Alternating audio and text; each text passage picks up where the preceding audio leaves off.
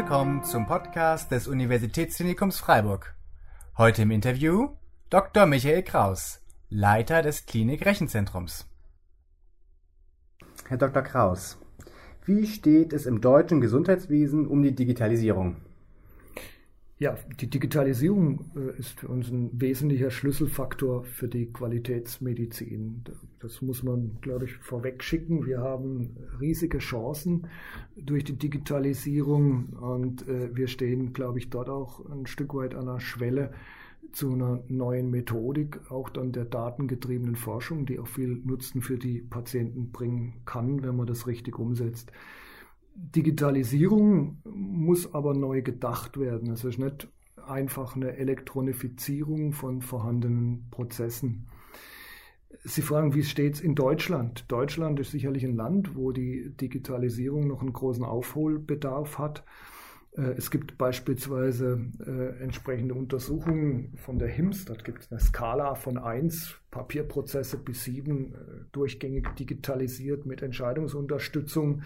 Deutschland steht dort im Schnitt bei rund 2,3. Skandinavische Länder, Dänemark und ähnliche sind dort deutliches Stück weiter. Die haben eher die Themen dann der Vernetzung der entsprechenden Leistungsanbieter im Fokus. Ich glaube aber, wir können für das Uniklinikum Freiburg in Anspruch nehmen, dass wir sehr, sehr deutlich über dem äh, Schnitt in Deutschland auch liegen, sicherlich bei irgendwo vier, teilweise auch in entsprechenden Bereichen, wo wir moderne IT-gestützte Methoden einsetzen, auf die wir vielleicht nachher auch noch zu sprechen kommen, viel, viel höher. Wir dürfen uns insbesondere auch in Freiburg nicht ausruhen auf dem. Äh, das muss für uns Anspruch sein und Herausforderung. Deutschland hat vielleicht in der Vergangenheit auch, wie das Beispiel der Telematikinfrastruktur zeigt, äh, sehr, sehr oft nach ganz, ganz großen Lösungen äh, gestrebt. Wir haben dort erlebt, dass 15 Jahre ins Land gezogen sind, über 600 Millionen Euro investiert wurden und äh, die angekündigte Vernetzung der Anbieter im Gesundheitswesen ist leider noch nicht so weit dort, wie wir uns das erwünschen. Deshalb für uns auch, wir müssen bei uns ins Haus gucken, wir müssen uns als regionalen Anbieter verstehen, dort auch in der Region die vorhandenen Projekte, die wir haben in der Vernetzung weitertreiben und uns auch die Chancen, die sich jetzt in der Forschung eröffnen, ergreifen. Dann sind wir, glaube ich, gut aufgestellt. Sie haben einen großen Plan vor sich, denn Sie möchten die Digitalisierungsideen, die es hier alle am Universitätsklinikum Freiburg gibt, vereinheitlichen und zusammenbringen. Was bedeutet es aber ganz genau? Ja, genau. Wir kommen ja von einer gewissen Historie her. Ähm, in der Vergangenheit war auch die IT primär getrieben, vor, vor 15 Jahren, 20 Jahren äh, aus Abrechnungssicht, Patientenmanagement-Sicht, eine sehr administrative Sicht, die dann ergänzt wurde um lokale Inseln. Wir haben ein Krankenhaus von einer Augenklinik bis hin zu einer Zahnklinik, ein unheimliches fachliches Portfolio, unheimliches Wissen. Das hat auch natürlich zu Spezialitäten in der IT geführt. Was wir brauchen, ist, wir brauchen durchgängige Prozesse, die digital unterstützt sind. Ich hatte es zuvor schon gesagt. Digitalisierung bedeutet aber auch, wir müssen die Dinge messbar machen, damit auch verbesserbar äh, machen. Wir müssen unsere Prozesse vernetzen und die Vernetzung hat eben hier auch äh, mindestens mal drei Ebenen. Die Ebene auf der einen Seite im Krankenhaus, dort die entsprechenden Leistungsanbieter, die Ärzte, die, die Pflege, die Administration, äh, die, die Logistik, die unterstützenden Bereiche, alles gehört zusammen. Da kann man nichts auch isoliert betrachten.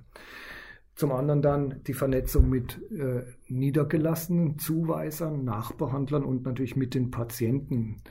Und äh, wenn ich intern mal beginne mit der Klinik, der Wunsch wäre natürlich, wir hätten ein einheitliches Klinikinformationssystem, das alle Prozesse von A bis Z abdeckt. Und wir wären alle glücklich. Das gibt es leider am Markt in der Form nicht. Und ich glaube, die Prognose äh, wird auch sein, es wird es nicht geben können, aufgrund der Spezialitäten, die wir auch haben. Äh, deshalb eine Strategie, die wir in Freiburg verfolgt haben, dass wir versuchen jetzt im klinischen Arbeitsplatz seit vielen Jahren äh, auch dort durchgängig digital unterwegs zu sein. Das haben wir auch geschafft, beispielsweise mit Meona die Patientenkurve. Da sind wir eines der ersten Häuser gewesen, äh, die das Thema auch äh, durchgängig wirklich auf alle Normalstationen gebracht haben. Intensivdokumentation auch durch ein PDMS-System Cobra unterstützt. Und ähm, das ist ein Thema im Augenblick bei sehr vielen anderen Häusern. Die beginnen jetzt erst mit der Einführung der entsprechenden Patientenkurve. Wir dürfen uns dort aber nicht ausruhen. Wir haben auch innerhalb von dem Prozess äh, einiges an Brüchen nochmal drin. Die Ambulanz äh, beispielsweise ist sehr heterogen organisiert, aber auch sehr heterogen durch IT-Verfahren unterstützt.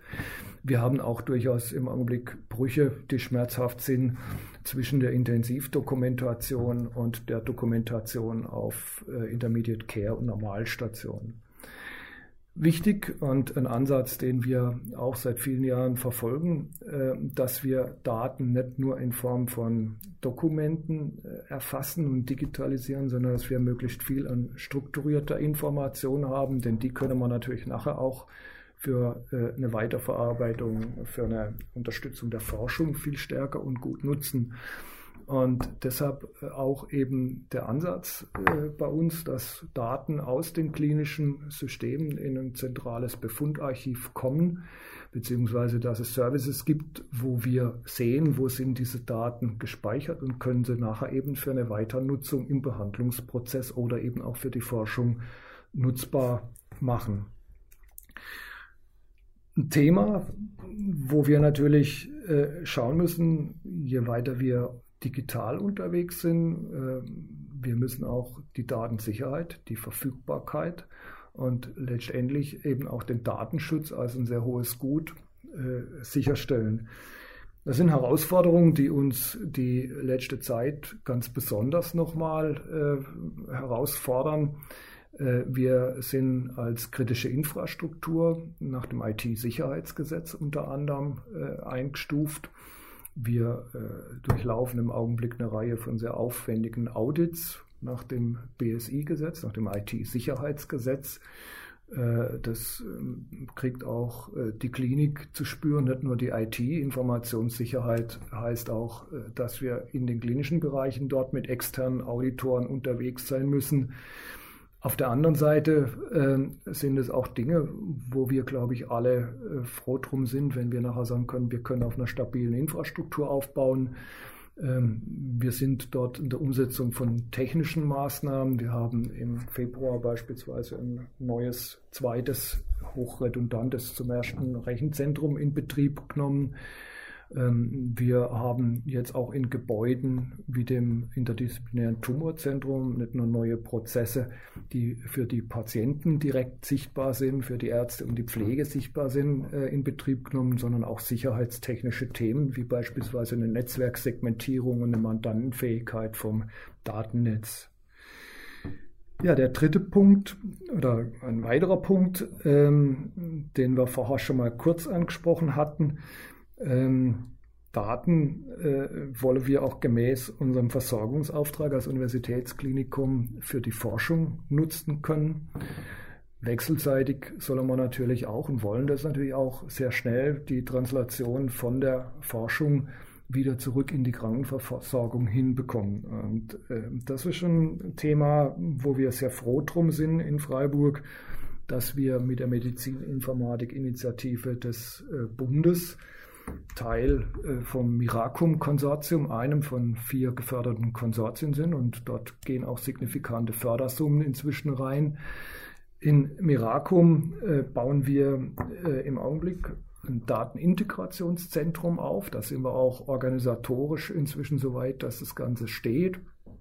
Und äh, Kern dieses Datenintegrationszentrums stellt im Prinzip ein Data Warehouse dar, in das jetzt eben sukzessive Informationen äh, zu äh, Diagnosen, äh, OPS-Codes, Laborwerte Medikation und äh, das wird auch noch eine ganze Reihe weitergehen, wichtige Daten reinkommen. Die Daten müssen natürlich qualitativ auch äh, gewisse Ansprüche genügen, die müssen äh, möglichst vollständig sein, die müssen auch verständlich sein, also sprich, es benötigt auch eine, eine Semantik, die dahinter steckt. Und äh, das ist ein Punkt, äh, wo äh, im Augenblick sehr viel äh, Energie auch reinfließt. Wir haben aber auch schon inzwischen auf diesen Daten erste wissenschaftliche Ergebnisse mit dem ganzen Miracum-Team erzielen können und erwarten jetzt auch, äh, dass wir dort auch äh, relativ zeitnah die Dinge wieder äh, nutzen für die Klinik, für den Versorgungsprozess erreichen können. Ja, super. Das hört sich ja alles sehr, sehr spannend an. Ich möchte jetzt noch einen weiteren Punkt noch in einer vorletzten Frage ansprechen. Und zwar, alle sprechen ja von 4.0 Technologien. Ähm, wo können die denn am Universitätsklinikum Freiburg eingesetzt werden? Also ganz konkret vielleicht, aber auch erstmal ganz allgemein und ganz konkret. Was ist da geplant? Was gibt es da so bei uns? Ja, also einmal 4.0 bedeutet ja, was wir vorher schon äh, besprochen hatten. Äh, 4.0 heißt, äh, wir wollen die äh, Information letztendlich in messbarer Form als Daten durchgängig verfügbar haben mit einer guten Qualität. Ähm, wir wollen Messpunkte an den verschiedenen Prozessschritten in der Behandlung haben, wo wir auch die Qualität messen können, wo wir auch die Qualität aber nicht erst nachlaufend nachjustieren, sondern wo wir auch ein Stück weit Online-Qualitätssicherung betreiben können. Beispielsweise äh, haben wir ja da heute auch schon Methoden im Einsatz. Wenn Sie äh, mit Meona eine Medikation anordnen, äh, dann findet schon mal im System eine Interaktionsprüfung, Nebenwirkungen werden geprüft statt. Äh, das sind Dinge, die können natürlich noch weiterentwickelt werden, indem der Informationsprozess auch nochmal mit in Anführungszeichen dem Produktionsprozess auch wieder verknüpft wird, was man ja in der Industrie macht dass eben zum Beispiel die angeordnete Medikation dann an die Apotheke weitergegeben wird. Das machen wir jetzt auch im konkreten Projekt ja schon seit einiger Zeit im Pilotumfeld, dass dort mit einem entsprechenden äh, Unit-Dose-Roboter äh, die Medikation für den Patienten individuell zusammengestellt wird, entsprechend verblistert zur Station gebracht wird und dann auch wieder genau geguckt wird, Patientenarmband gescannt, äh, applizierende äh, Pflegekraft äh, wieder dazugeordnet wird und der Patient und eben die entsprechende Medikation und somit ein geschlossener Medikationsprozess entsteht. Zweiter Punkt, äh, Entscheidungsunterstützungssysteme Unit Dose ist ein Teil, aber äh, es sind natürlich auch weitere Dinge, wie beispielsweise auch in der Radiologie bei der Anordnung von bildgebenden Verfahren in Vorbereitung.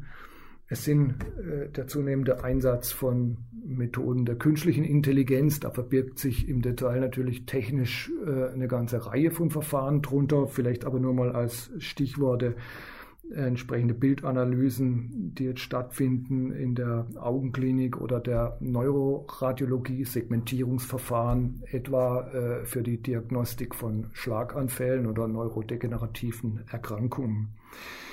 Das Ganze geht äh, aber auch weiter.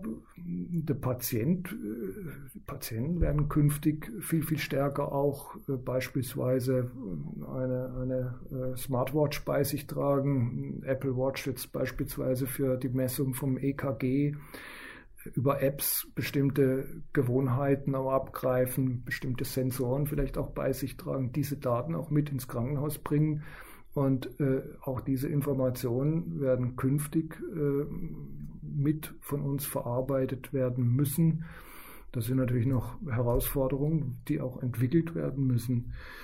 Ähm, ein anderer Punkt aber auch, ähm, wir haben es zu Beginn ja schon gesagt gehabt, äh, wir kommen vielleicht in der Krankenhaus-IT vor vielen Jahren aus der administrativen Prozesssicht raus. Heute haben wir sehr stark die Sicht direkt eben am äh, Patientenprozess entlang.